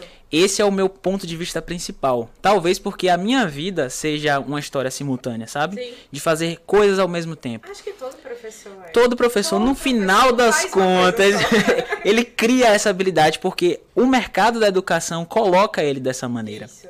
E aí é que eu tô falando sobre a questão da da leitura, né? Vou citar alguns autores assim que É. marcaram algumas leituras minhas durante esse ano. Inclusive, eu acho que eu disse que o essencialismo era do Eric Ries, não é? Acabei de lembrar que Eric Ries não é do essencialismo. Essencialismo é o George McCune. É. O Eric Ries é o do Startup, Startup Enxuta, o Efeito Startup é outro livro. Mas os dois... nenhum nessa área de leitura. É, não. aprender. Eu tô, Eu. tô super, assim, leitor de coisas diferentes, sabe? Não tô mais quadradão, não. Tô lendo coisas diferentes. Só filosofia política. Tô, tô lendo coisas, Ai, assim, aleatórias. Mas, enfim. é, eles vão falar sobre coisas, vamos, vamos tocar em coisas essenciais, assim. É. Pro professor que tá assistindo a live, quero empreender. Vamos falar assim, tá, fazer um recorte interessante pra essa galera. Pra você empreender, você precisa primeiro entender a demanda do seu cliente, Uhum. certo? Então a gente tem aí um empresário chamado Steve Blank, que ele é um sucesso no Vale do Silício, consultor. Ele fala sobre isso. Se você pegar o top 5 dele de coisas para o empreendedor ter, é entender a demanda do cliente. Então vamos lá. Primeiro, eu sou um professor, minha realidade não, não, não diz que eu devo arriscar. Mas eu consigo arriscar moderadamente. Eu consigo manter o meu salário fixo, mas eu consigo começar a investir em aulas particulares, que é o top daqui, né? Qual é a demanda do meu cliente? O que é que o cliente, os clientes da minha região talvez os meus vizinhos, talvez, talvez as pessoas num raio que eu consiga chegar com transporte público ou com meu carro, variando dos privilégios de cada um. E Qual é a dor daquela galera? tem, Dos alunos que ele tem, que às vezes acontece isso. Eu né? vou falar sobre o seu conselho já já, porque eu vou falar da senhorita já já. Vou lhe expor um pouquinho positivamente. Ai, que bom. Porque você teve uma conversa comigo que foi definidora assim de carreira e eu vou comentar isso já já. Algum momento aqui antes da live acabar eu tenho Tá, que te dar esse bem. biscoito. Promessa, promessa. então assim, primeiro você seleciona a demanda. Aí o Phil Knight, que é o, o dono, do criador da Nike, né? Ele escreveu um livro, a biografia dele é ótima, né? Que é a marca da vitória. Acho que o nome do livro é esse. E ele fala o seguinte: sexy de pessoas de confiança. A gente tem aí um- um, uma coisa interessante, porque eu não sou o tipo de pessoa, Carol, que conseguiria criar uma empresa só minha, sabe? Ser o professor João de biologia que dá aulas de biologia isoladamente e não convive com outras pessoas. Tenho dificuldade com isso, assumo. Eu gosto de gente. Eu também. É, tem que ter Eu acho que Mas é um nicho interessante, né? Um É. recorte importante. Tem gente que cria a sua própria marca e trabalha com ela e paciência. Eu gosto mais de trabalhando com pessoas, mas não só de trabalhar, mas também de pegar é, o feeling de outras pessoas. Aí já vou aproveitar e já dá pra encaixar você aí. Ah, A gente teve uma conversa lá nos bastidores do Entre Linhas, na era antes de Covid, na pandemia. em que a gente podia comer uma pizza. Verdade, que bons maravilha. tempos. Bons tempos. E aí você foi uma das primeiras pessoas no mundo da educação, vou lhe dar esse biscoito aqui ao vivo, né, que estendeu a mão pra mim, um, um jovem, considero jovem, os alunos dizem que eu sou cringe, né? Mas eu acho que eu ainda sou. eu acho que eu ainda sou jovem. Posso me considerar assim. Você foi uma das primeiras, assim, dentro desse ramo de educação, que estendeu a mão, sentou comigo, me falou: olha, minha experiência é tal. Ah, E quando eu fiz isso e isso, eu acertei. Quando eu fiz aquilo e aquilo outro, eu não acertei. Foi a primeira pessoa que estendeu a mão. E eu costumo falar isso, porque as pessoas às vezes chegam assim, pô, mas você teve sorte, você encontrou Carol Silveira, uma mulher que já é consolidada no empreendedorismo baiano. E ela lhe deu a dica, mas tem uma coisa que eu costumo comentar. Você só vai encontrar essas pessoas se você estiver caminhando. Exato. Se você estiver parado, a pessoa não vai lhe encontrar. Exato. Então, a primeira Faça coisa que contatos. a primeira coisa que o empreendedor tem que fazer é o quê, Carol? Caminhar. Porque caminhando você vai encontrar um professor de outra escola que você vai conhecer, que também começou a empreender, que talvez vai querer se juntar com O que é você. que ele faz que dá certo, que não dá? Entender qual é o movimento, Perfeito. né? Boas práticas, pô. O que é que esse cara faz que é interessante? O que é que ele faz que não se adequa ao que o meu projeto quer? Porque é importante a gente não se despersonalizar, né? Perfeito. A gente ter o, o, o nosso feeling, o que a gente quer implementar na nossa demanda de projeto. Aham. E aí, uma coisa que eu acho fantástica, eu queria dar essa dica hoje, não vou deixar de fazer, que eu fiz um curso recente de persuasão Sim. com uma comunicóloga, o nome dela é Maite Carvalho. Acompanhava ela de Tiete do Aprendiz, um, um reality, né, de Roberto Justus, lembra? Sou tão cringe Nossa, que eu, ó, Roberto Justo. Agora eu acusei. acusei minha idade. E ela fala sobre a retórica da persuasão com base em Aristóteles. E aí, professores, estão me ouvindo? Por favor, usem isso, que isso é fantástico, assim. Eu entendia que eu fazia isso instintivamente. Nunca tinha parado pra ver e imaginar que João fazia isso. Mas quando ela foi falando, eu falei, caramba, eu monto todas as minhas apresentações. Quando eu for numa escola vender o meu projeto, porque o mercado de aulas particulares, olha o alerta, ajuda muito nisso. Se você é um professor bom de aula particular, você consegue fazer parceria com a escola e entrar lá como monitor e captar aluno de lá. E às vezes, João, até o próprio aluno indica. Tipo assim, às vezes, tipo assim, sai uma vaga, já aconteceu isso. Tem uma vaga aqui. Ah, tem uma pessoa que dá Perfeito. aula particular pra mim, ele leva. Ele é ótimo e tal, coloca você lá. Isso. Então, assim, fiquem atentos, galera do universo de aula particular, uhum. fiquem atentos a isso, né? Aí ela fala sobre a retórica aristotélica da persuasão. Olha que viagem. A gente precisa de ter três coisas em discursos. Discurso pode ser, por exemplo, um pitch de vendas. Eu estou aqui, Carol, você é uma diretora de colégio e eu vou me vender como um professor para você. Trabalho no mercado de aula particular, mas eu quero te convencer de que eu devo entrar na sua escola, Sim. tá? Então a gente precisa colocar três coisas em jogo. Quais são as três coisas que a gente tem que colocar em jogo? O nosso ethos, que é a nossa credibilidade. Portanto, dizer sim no início é fundamental. Uhum. Porque a gente só tem credibilidade no nosso trabalho se a gente trabalha. Claro. Não adianta nada dizer, pô, eu tenho uma mega ideia, eu criei aqui um modelo de aula particular que tem tempo, tem mapa mental no uhum. início e no final, se você nunca testou com ninguém. Você Perfeito. precisa dizer, testei com tantos alunos. Tem resultado. Tem resultado, uhum. cresci minha empresa em tanto, eu comecei com cinco alunos, agora eu tenho 30. Sabe? Já, já vivo de aula particular. Você já pode, né? Jogar sua credibilidade. Aí você vem pro patos, que é a paixão. Então, o quanto você se motiva com aquilo ali. Porque não adianta em nada, em nenhuma negociação, você ser o cara dos números, tá? Você precisa ser alguém que se motive, que tenha paixão por é aquilo. Do, do humano, né? Do humano.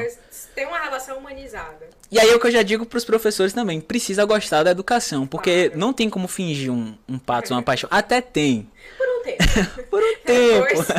uma hora, né, vai, vai deixando para lá. Então você precisa é, fazer né, a sua paixão pela educação. Olha, eu dou aula particular porque eu acredito é. na melhoria dos estudantes. Eu quero curar. Tem uma frase perfeita para usar agora, viu? Hum. Eu quero curar aí o que a pandemia causou a nível educacional nesse período. Então eu quero ser a pessoa que vai solucionar a vida dos, de, dessas crianças que foram impactadas por essa é. transição de ensino Ajudar que é esse processo, né, de retomar. Olha a paixão saindo, sabe? A paixão tá saindo. E depois o logos, que é a parte racional. Uhum. Então, racionalmente, o quanto meu negócio é vendável, quanto eu cresci, meus dados, sabe? Uhum. Mostrar. Então você tem que ter credibilidade, dados comprovando sua eficiência e a sua paixão pelo negócio. Juntou as duas, as três coisas, monte seu discurso e vá à luta. Vá à luta de uma escola que lhe ajude, vá à luta de um parceiro comercial, vá à luta de uma sala que você consiga alugar a menor uhum. custo. Pô, esse, essa, na pandemia eu fiz tanta negociação Sim. com a pessoa que aluga a minha Sim, sala. Inclusive, obrigado se você estiver me ouvindo. obrigado pelo desconto. obrigado pelos descontos, pelo entendimento. tipo assim, é online, é o professor sozinho, é tipo bancar isso, fazer uma marca. Exato, montar cara. uma rede social. Não precisa ir pra extremo. Às vezes a gente ouve muito assim, professor, poxa, mas eu tenho dificuldade de, sei lá, fazer dancinha no TikTok. Não precisa. Não precisa. Né? Exato. Mas, tipo assim, colocar a sua cara e, e se comunicar. Tipo assim, dizer tô aqui, tenho tal agenda, faço isso, dizer o que você faz, tipo assim, já é. É porque eu acho que a gente tem muita dificuldade de se ver como empresa, né? Nós, quando eu falei dessa questão do professor que vem de, dessa cultura, a gente estuda para ser funcionário. Perfeito. A gente pensa que o auge da vida do docente é ser funcionário de empresa, carteira assinada, professor de tal lugar. É bom também, é incrível, isso tem benefícios, enfim. Mas hoje, e, a, e os dados mostram isso, né? Que praticamente 80% dos professores no Brasil têm alguma segunda fonte de renda. Por que não dentro é a renda educação, extra, né? né? Por que não? Então, isso Exato. tudo que você trouxe, assim, de dica, de coisa muito legal, porque empodera, né? Empodera Sim. no sentido de dizer assim, poxa, posso, é possível. Tem muito professor fazendo isso, por que eu não? Né? Inclusive, assim, um apelo aos diretores de escola, donos olha de... Olha, eu fazendo um apelo aqui, porque eu me considero um empregador já, né? Eu tenho uhum, um grupo de professores, claro. eu tenho minha equipe. Você contrata. Que eu contrato. Estou em seleção para professor de matemática, mandem olha. os currículos. o arroba dele tá aqui. O arroba tá aí, clica e manda, manda. Fala pelo direct que eu passo o e-mail. Mas é, uma coisa que a gente está fazendo, olha que absurdo de legal, absurdo positivo. A gente já começou a selecionar professores analisando os Instagrams. Ah, eu já contratei professor, inclusive, é. recente, professor de física, olhando a mídia dele no Instagram, ah, como professor particular. O olho de Gabriel, você não viu, mas o olho de Gabriel brilhou nesse momento. brilhou rede social. Desespero? Porque. Desespero. Velho, é assim uma coisa linda você entrar na página também. de um professor e ver os cards dele, os vídeos dele, sabe? O quanto o carinho que ele tem com aquele material, que não precisa ser um card muito bem produzido. Se ele foi no Canva, se deu ao trabalho Sim. de criar como autodidata, básico. o básico, velho, a cor dele, a logo dele.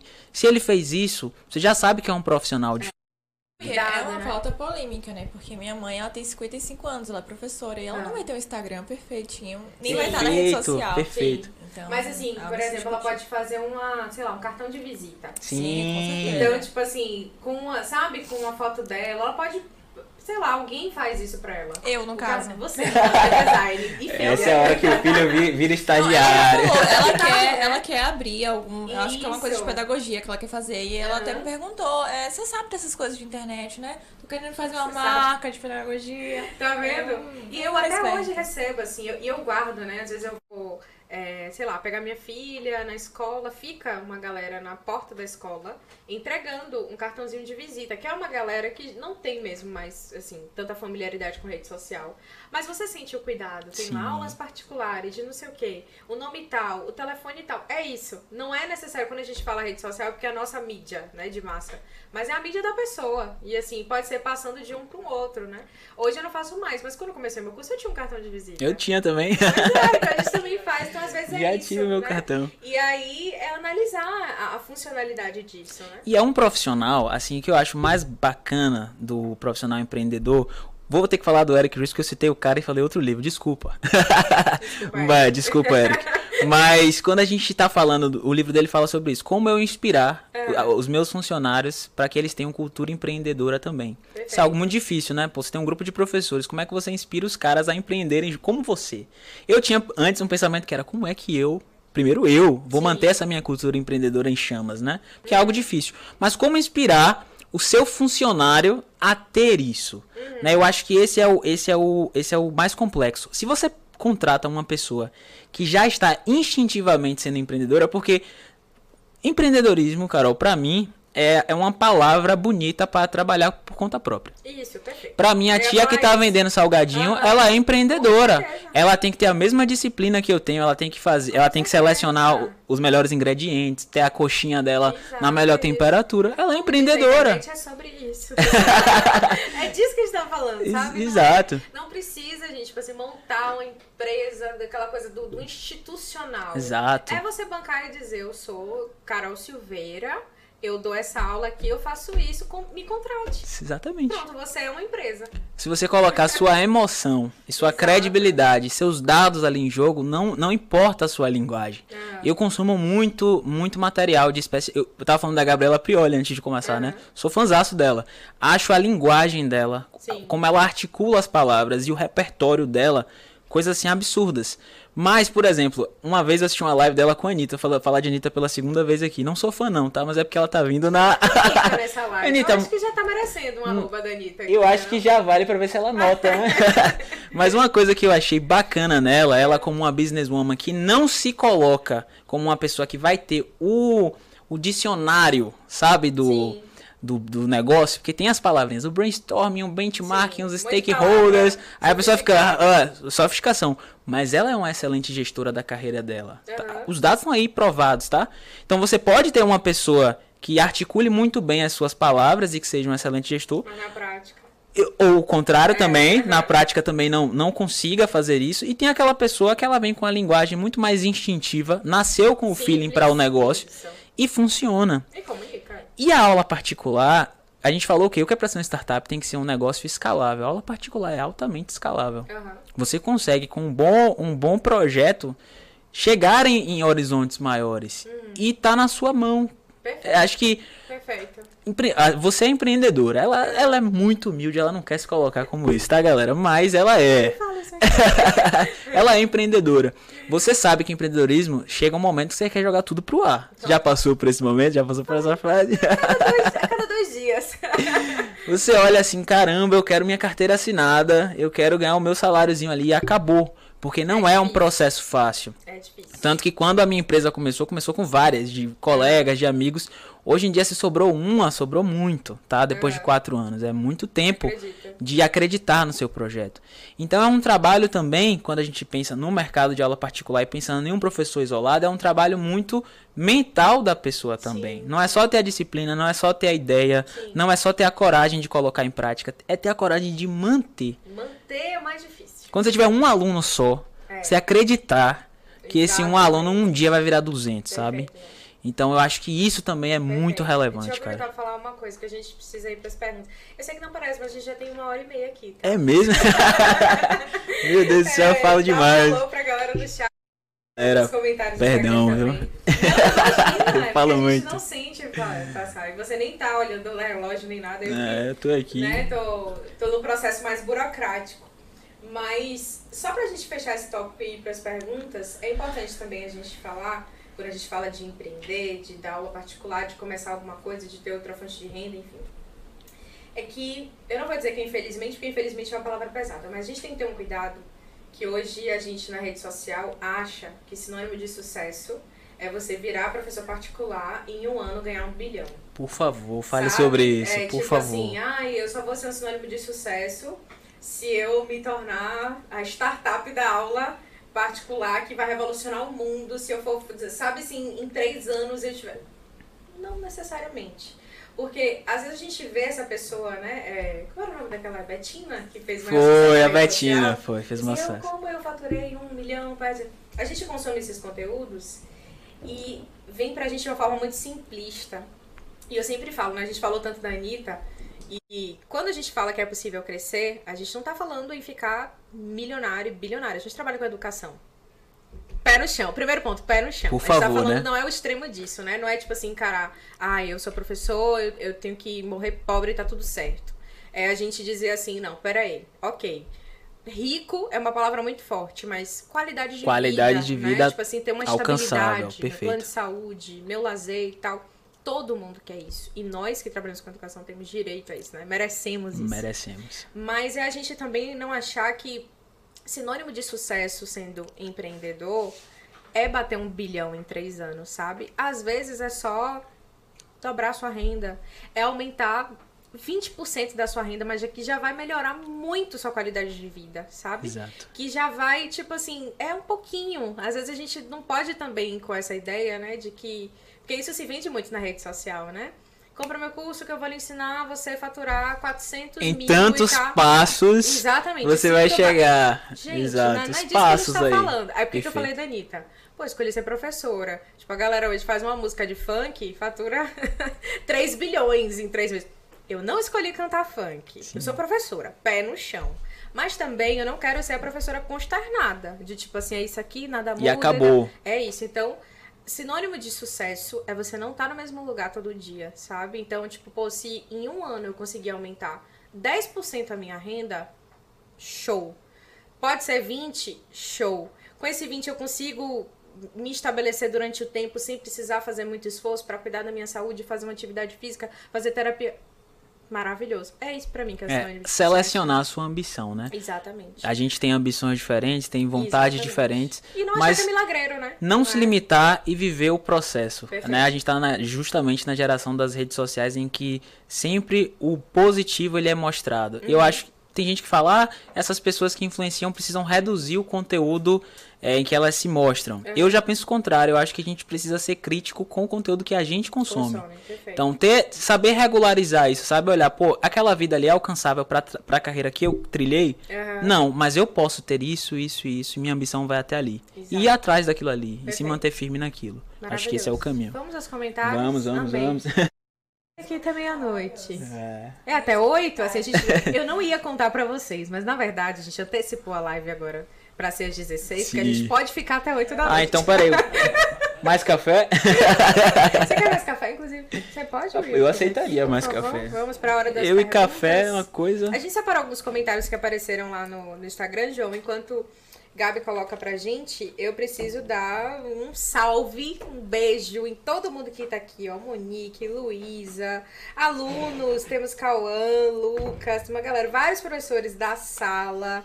Que legal, tanta gente assistindo a gente, Degino, Maurício, Davis. Gente, quanta gente legal tem aqui. Muito obrigada. Dani Fernandes, que é professora de física. Tem uma galera aqui. Thomas. Valeu, galera. Obrigada. João Rocha. Pela obrigada. moral. Todo mundo parabenizando. Muito importante. João Rocha de lá da sala. Verdade. Muito bom. Obrigada por tudo que vocês estão mandando aqui. Algumas perguntas que eu tinha visto Monique e Luísa eh, fazerem eu já Já dei aqui alguns pitacos, já aproveitei. E a gente separou algumas coisas interessantes que apareceram no nosso Instagram essa semana para comentar é, aqui na sala. Olha esse comentário que interessante. Que é, é daquele texto, é, ser professor particular não é ser menos professor. Aí a pessoa comentou o seguinte. Muito bom ler esse texto. Dou aulas de inglês desde 2014, sempre em escolas de idiomas. Desde 2015 tenho dado aulas online, já ouvi piadinhas de familiares e conhecidos que eu não trabalhava. Eu achei isso muito interessante, porque as pessoas né? acham que é fácil, Sim. né? Que trabalhar online não conta. Eu disse, ué, uma pessoa que fala isso, assim, já passou de todos os limites do que é trabalho, né? Aí ele diz, é muito chato isso, obrigada pelo post animador, né? Que a gente falou justamente isso, que não é ser menos professor, é ser professor numa condição diferente. E, às vezes, o trabalho é triplicado, no sentido de, pô, ali você dá uma aula para 30 pessoas. E ali você ter 30 pessoas, são 30 aulas diferentes, né? É, eu acho, assim, que é, essa parte da, da família tóxica é algo muito relevante, né? Precisamos, falar, Precisamos falar sobre família Precisamos tóxica. falar sobre as famílias tóxicas. Eu sou uma pessoa um pouco blindada com isso, assim, sabe? Porque você vê, a, você vê a modulação das pessoas ao longo do, do, do trajeto de carreira. Enquanto eu era professor Sim. particular, minha empresa, não da minha família, minha família não é tóxica não, mas dos conhecidos de Instagram mesmo, sabe? Uhum. De rede social, pouco importava só começaram a enxergar como um projeto quando teve uma divulgação massiva com influência e uma sala. Isso. Então, existe muito isso da pessoa de fora acreditar no seu trabalho só quando ela tem, dentro da perspectiva dela do que é um sucesso profissional, esses sinais. Se não for, o que você faz é relevante. E abrindo um parêntese aqui, João. A gente ouve muito assim quando a gente começa a produzir qualquer coisa na internet, né? Vira blogueiro. Sim. Blogueirinha. Professora blogueirinha. Às vezes, eu nem sei se a pessoa fala com maldade, mas há um. um uma, uma, vou fazer mais agora, né? Nas entrelinhas. Eita! Há uma coisa. há uma coisa assim de colocar a gente num lugar do blogueiro fútil, sabe? Assim, do tipo, ai, tá querendo aparecer, tá querendo se amostrar, tá querendo. E a gente tá divulgando nosso trabalho. Tipo assim, é importante aparecer. Você não é obrigado a aparecer, professor, mas se você aparece, esquece essa galera, né, que tá falando que você é blogueirinho e tal, porque a galera acha que é muito fácil. E eu acho que blogueira, ser blogueira é difícil pra é caramba. É difícil. Inclusive, falando para o arroba inglês underline Skype underline que colocou esse comentário, também há um, um pouco de falta de conhecimento. Sim. Porque se você for olhar o ambiente digital atualmente, existem muitos negócios que não são conversíveis a palavra não veio a falar conversível, professora, me ajude. Convertidos, Convertidos para o, remo, o remoto. Exato. Mas curso de idiomas é algo completamente é, utilizável nesse modelo. Total. Você consegue converter. Total. Então, o trabalho dele não é só um trabalho relevante, como é um trabalho que participa de um nicho muito correto para ele. E em potência, em ascensão. Em ascensão porque... total. Então, eu acho que a gente precisa também aprender a blindar um pouco a mente, e né? Abrir nossa mente também. Abrir nossa mente para o que é relevante, mas Perfeito. também blindar a nossa mente Perfeito. para o, as críticas que não têm o intuito de nos elevar, nos porque ajudar. existe isso Perfeito. muito, né? Perfeito. O que mais a gente tem aí? Vamos lá, vamos lá. Teve mais, teve mais. E tem muito mais lá, viu? Olha, se você não tá seguindo a gente ainda, por favor, arroba Sala dos Professores, underline oficial no Instagram, tá? Uh, Elisângela XDF. Adoro falar essas coisas assim, né? Elisângela XDF. Eu morro de medo de ser uma pegadinha. Arroba Elisângela XDF. São, é, nesse, nessa postagem, né? Professores particulares são mais cobrados que a professora, tipo assim, a regular. A regular. Tudo que acontece de erro na vida do estudante falam. Teu professor de banca não te ensinou direito, não, menino? Elisângela, você tocou no meu coração agora. Tocou no ponto. Tem aquele meme que né? toca na ferida, não sei se Tem. você já viu, né? Que toca na ferida. Tem. Isso acontece demais. Mas aí é o que eu falo da conversa franca com o responsável. Uhum. Eu não começo a dar aula particular sem conversar com o responsável. Óbvio que se for um, um, uma, uma, um adolescente ou um pré-vestibulando que eu já considero uhum. adulto, né? Já tá ali com 18 Sim, anos, eu vou alinhar com ele. Mas se for com responsável, a gente precisa deixar claro. Eu acho que deixar as coisas bem elucidadas não faz mal a ninguém.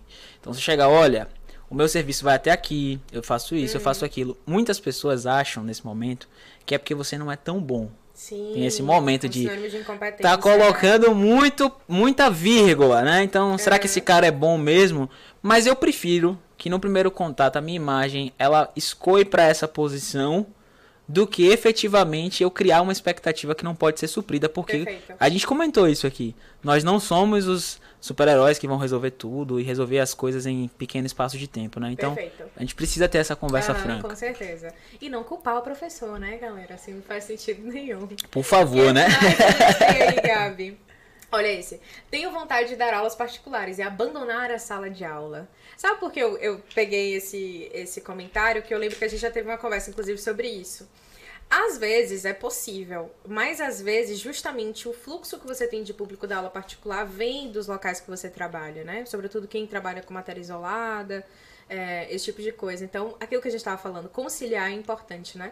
Tipo assim, se é uma questão que é possível, ok. Mas eu acho que o extremo em educação também ele tem que É vir- difícil. É, tipo assim, tem que conciliar, né? Um pouquinho, porque você tem uma segurança. É, porque é um público que ele se renova menos do que em muitos negócios, porque se você Aham. pegar um aluno de primeiro ano do ensino médio, você leva ele até o terceiro se ele gostar do Isso. seu trabalho, mas ele ainda se renova. Perfeito. Então você precisa estar em um outro ambiente que não lhe coloque numa posição de captação de aluno apenas pelo boca a boca. Ou seja, ah, eu Uhum. fui aluno dele, vá lá.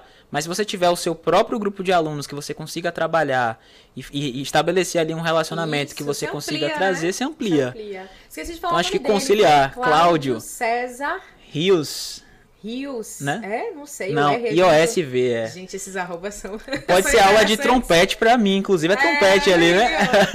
Eu acho que é, eu acho que é. Que chique, hein? Professores músicos. A gente vai ter uma pauta, a gente já decidiu hoje que a gente vai ter uma, uma A pauta. gente vai ter um dueto, é porque vocês ainda não estão prontos pra né? esse. Um musical da sala dos Não, A professores. gente vai chegar ao fim. Nossa, foi muito bom, velho. Eu achei que ia ser bom, mas foi melhor do que eu Ai, que bom, eu também. Sério mesmo. Espero que a galera que esteja nos assistindo tenha gostado muito também. Foi uma honra te ter aqui. É, nem precisaria dizer isso, mas é importante enfatizar. A sala é sua. Esse espaço é nosso, como eu falei, né? Você não veio como convidado, você é parte disso também. Então, é muito bom ter você compartilhando tudo aqui, assim, é, o quanto foi bom o incentivo que você deu no início, gostou, pegou café, acompanhou, tá aí assíduo, né? Então é importante isso pra gente também, porque é uma sala aberta em ascensão, né? Então, quanto mais professores com outras vivências e experiências a gente tem, melhor, porque a gente constrói uma comunidade ainda mais fortalecida, né? E eu espero que a galera tenha se inspirado aí, né? Te sigam, porque a gente vai te Sim, marcar em tudo enga- aí o famoso engajamento. É, exatamente. Eu queria dar um- uma frasezinha assim, né? Falar um, um- Prometo que vai ser curto, né? Porque eu tenho essa vibe muito de das antigas. Eu realmente Claro, acho tem que eu sou cringe. com um fechamento, Preciso fazer um claro, fechamento fique à do meu vontade, momento. momento. Mas na verdade eu queria dar um recado assim para todo mundo que participou desse momento ou está participando agora no finalzinho, no encerramento, é, do que eu falei no início, sabe, do trabalho. Hoje eu me considero um professor. Eu queria inclusive pedir licença aos grandes profissionais de educação por me colocar nessa posição, estar aí inserido no meio educacional como professor de biologia, porque eu sei o quanto vocês têm anos de experiência e o quanto vocês somam em minha vida, assim. Os professores que abriram portas pra mim, sabe, Carol? Que já tem 30 anos de sala de aula, que dão aula de biologia e estão acolhendo um garoto, vou me colocar agora como jovem mesmo, que vem de uma outra formação. Verdade, ó. 27 anos. Tá, tudo bem. Garotinha! Ah, Mas assim, essa galera que estendeu a mão pra mim com muita humildade, eu não vou citar nomes pra não esquecer as pessoas, Claro. eu tenho esse receio, mas quem é sabe de me colocar, olha, o caminho é esse, faça isso, faça Aham. aquilo. O meu muito obrigado aos professores jovens que não têm esse apoio, porque eu acho importante ter um padrinho, Muito. velho. Ter um padrinho é uma coisa importante, alguém que olhe você e diga assim, caramba, você pode ir por esse caminho. Eu sei que você é a madrinha de muita gente, eu sei sou disso. É, e aí eu queria me colocar pouco experiente, tá? Mas como um possível padrinho de quem quiser vir conversar comigo, Que legal.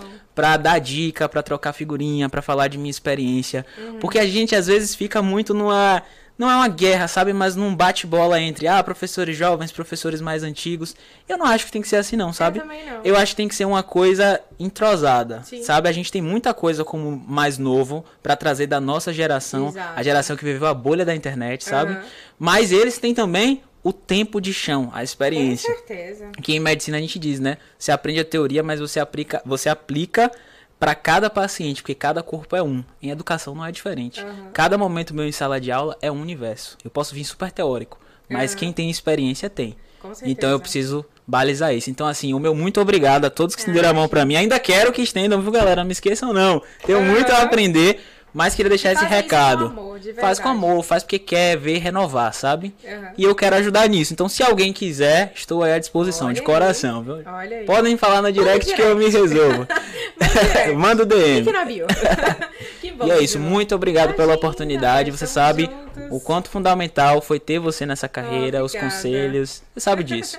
E obrigado pelo Obrigada. convite. A gente já vai se acompanhar muito. Muito, e a gente vai fazer Vamos o dueto. outras temporadas, ainda vai ter dueto. Na... Outras temporadas da vida. Na temporada musical, eu espero Olha, também estar na estreia, hein? Show de talentos aqui na Show de talentos de professor, aí a gente vai detonar tudo. Incrível, João, muito obrigada. Eu quero agradecer a todo mundo que está nos assistindo, todo Valeu, mundo que vai galera. nos ouvir depois, nos assistir depois, no seu tempo e tal. De verdade, o link e o arroba de João vai estar aqui na descrição. Acompanhem o trabalho dele. Podem pedir conselhos. Pode chegar, oh, ele vi lá no, na sala dos professores. Quero saber. Pode abusar, ele disse que pode. Tá pode certo? abusar, pode abusar. Quero agradecer demais por essa estreia, assim, de verdade. Dizer para vocês que a partir de agora, toda segunda-feira, às 16 horas, estaremos aqui com outras pessoas, outras pautas, inclusive sempre vocês, né, são muito importantes sugerindo pauta. Foi uma inovação também, a gente lia comentário, a gente não colocava Ficou na lindo tela. isso aqui, Agora viu? a gente tem Ficou comentário lindo. na tela, não é? Então já sabem, ó, que devem comentar, podem comentar para aparecer aqui e participar com a gente, tá bom? Quero agradecer de coração em nome de toda a equipe. Manda um salve. Um salve, Gabi! Salve, salve, gente. Muito obrigada por hoje. Muito obrigada por tudo e a gente se vê na próxima segunda. Um beijo, tchau, tchau.